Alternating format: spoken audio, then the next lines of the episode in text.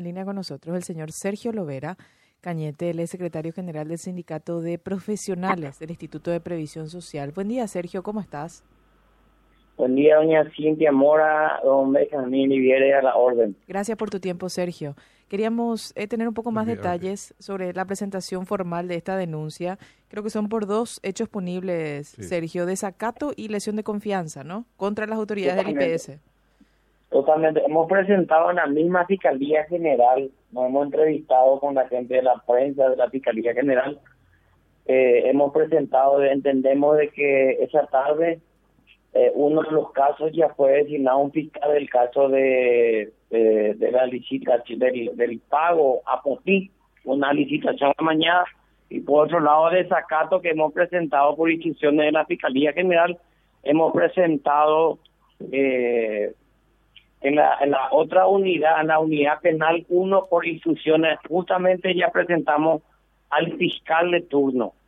Entonces yo ahora estoy averiguando, hablé con una de las fiscales, ahora estoy averiguando ya el nombre para que yo me pueda entrevistar con él esta mañana con el con el fiscal que tiene el caso de desacato. Sí. ¿Y, la, ¿Y la otra fiscal quién es, Sergio?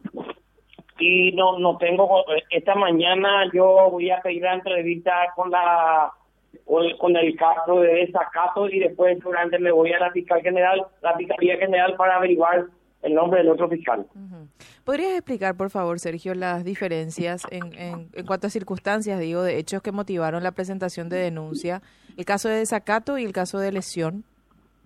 Sí, en el caso de desacato nosotros habíamos presentado un amparo constitucional eh, es de público conocimiento eso ante el eh, ante el doctor Otazú, Bueno, eh, nosotros hemos presentado el día 30 de junio eh, a las 8 de la mañana. IPS fue notificado a las 13 horas 30 de julio, mismo día. Al día siguiente, día 31, el Consejo de Administración, liderado por el presidente del Consejo, el doctor Vicente Batalla, aprueba pliego de base y condiciones estando en litigio ya.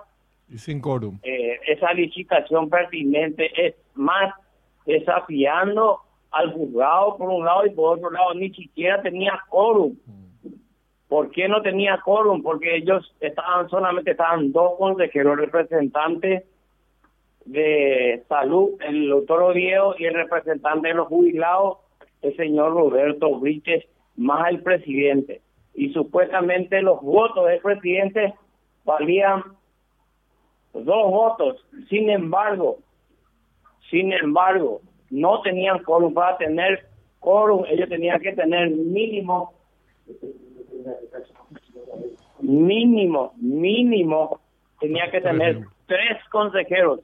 Tres consejeros y el presidente, y el presidente ahí podía desempatar con doble voto. Entonces, ¿qué pedimos nosotros? O sea que ahí se configura el desacato y de hecho de forma y de fondo está mal. ¿Por qué? Porque no ni siquiera tenían código. Entonces, nosotros pedimos a la, al, lógicamente a la fiscalía, pedimos el alta donde va a costar la firma de los consejeros. Después pedimos la resolución del día 31 para configurar el delito y lógicamente él se ve la sentencia definitiva del juez Otazú. O sea que con dos oficios se le imputa a, a, estos tres miembros, a estos dos miembros del Consejo y al presidente del Consejo de Administración, Vicente Batalla. No, eh, no, quería preguntarle a, Sergio sobre otros casos, porque esto, bueno, los va, la investigación ya está en manos del, del Ministerio Público, ya inició algunas eh, actividades al respecto, pero hay otros casos que vos ayer nos decías en, en el noticiero de, GEM que van a presentar también amparos y te quería preguntar en particular sobre el tema de la deuda, que hasta ahora no sabemos de cuánto es, eh, y en base a la cual se había eh, endeudado mucho más a la previsional mediante la aprobación de una ley en condiciones muy sospechosas. Eh, en el Congreso Nacional. Y eso está incluso auditado o estaba en proceso de ser auditado por la Contraloría General. Nunca tuvimos noticias. Entonces, ¿qué pasa con la Contraloría? Es mi consulta. Y este amparo, ¿En qué consistiría sobre este tema eh, en concreto, Sergio?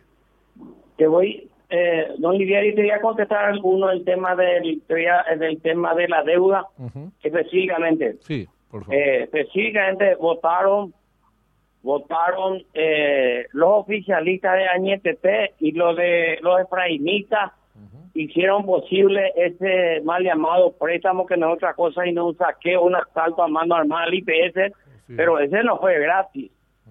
Entonces, ninguno de la gente de HC votaron eh, para concretar ese asalto a mano armada. Yo te aclaro, yo eso te aclaro por un lado. Nosotros hemos presentado una inconstitucionalidad con una medida cautelar a la fecha. No tenemos noticia, ¿por qué? Porque está ahí este Víctor Río, que es efraimita, justamente está, eh, eh, está en la parte constitucional, la comisión. Entonces, eh, seguramente le vamos a urgir oportunamente. Ahora, en cuanto a deuda, nosotros ya estamos trabajando sobre eso.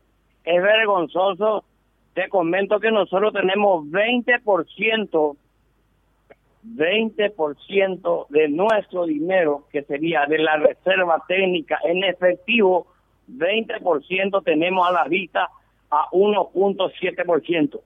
De esa misma plata de 1.7%, Administración Vicente Batalla, te hablo responsablemente, solicitó en los diferentes bancos a 12%, prestamos nuestro mismo dinero. Ese, esos documentos nosotros ya tenemos. nosotros estamos trabajando sobre eso. ¿Qué pasa con eh, la auditoría de la Contraloría? Ustedes le dieron seguimiento a eso, Sergio, porque hicimos tanto lío porque el IPS no le proveía los documentos, no le proveía los, no le proveía los. Finalmente, acción judicial, hubo un despelote baro, proveyó la documentación, pero de esto ya hace meses. Y hace varias semanas hablamos nosotros con gente de la Contraloría y nos dijeron esa oportunidad estamos terminando, pero no tenemos los resultados. No, no, no, Yo creo que es largo, no es fácil porque también el tema de combustible.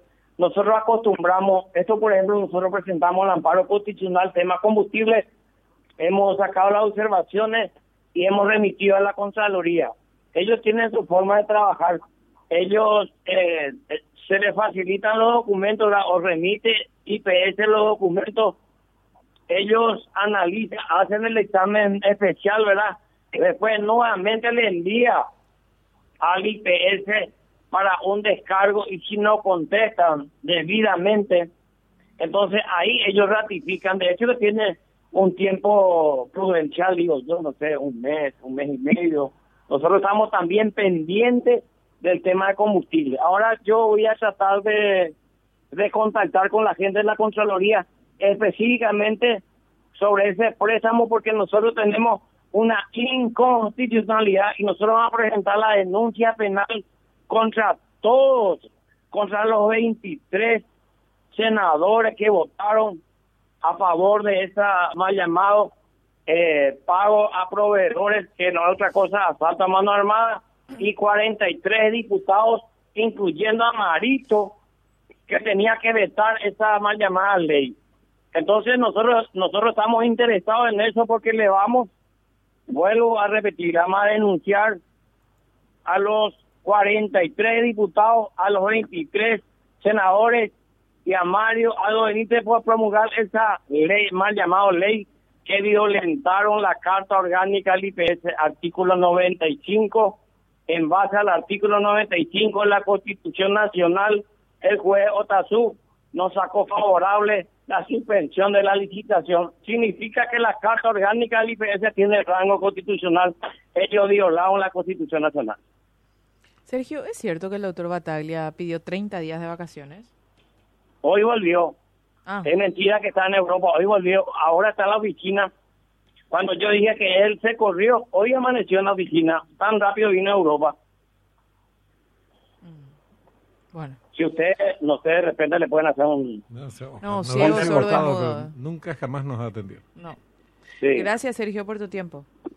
Bueno, y eh, no sé si le contesto sobre el otro amparo al, al señor Liviere que me pregunta. El otro es sobre el, el descuento compulsivo.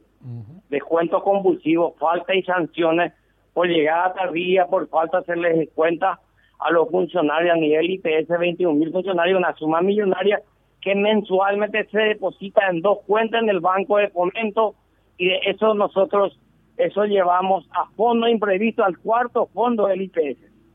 Entonces, ese dinero no existe ahora. Y justamente el director, justamente el director de recursos humanos vino de la mano de Chucky Samaniego.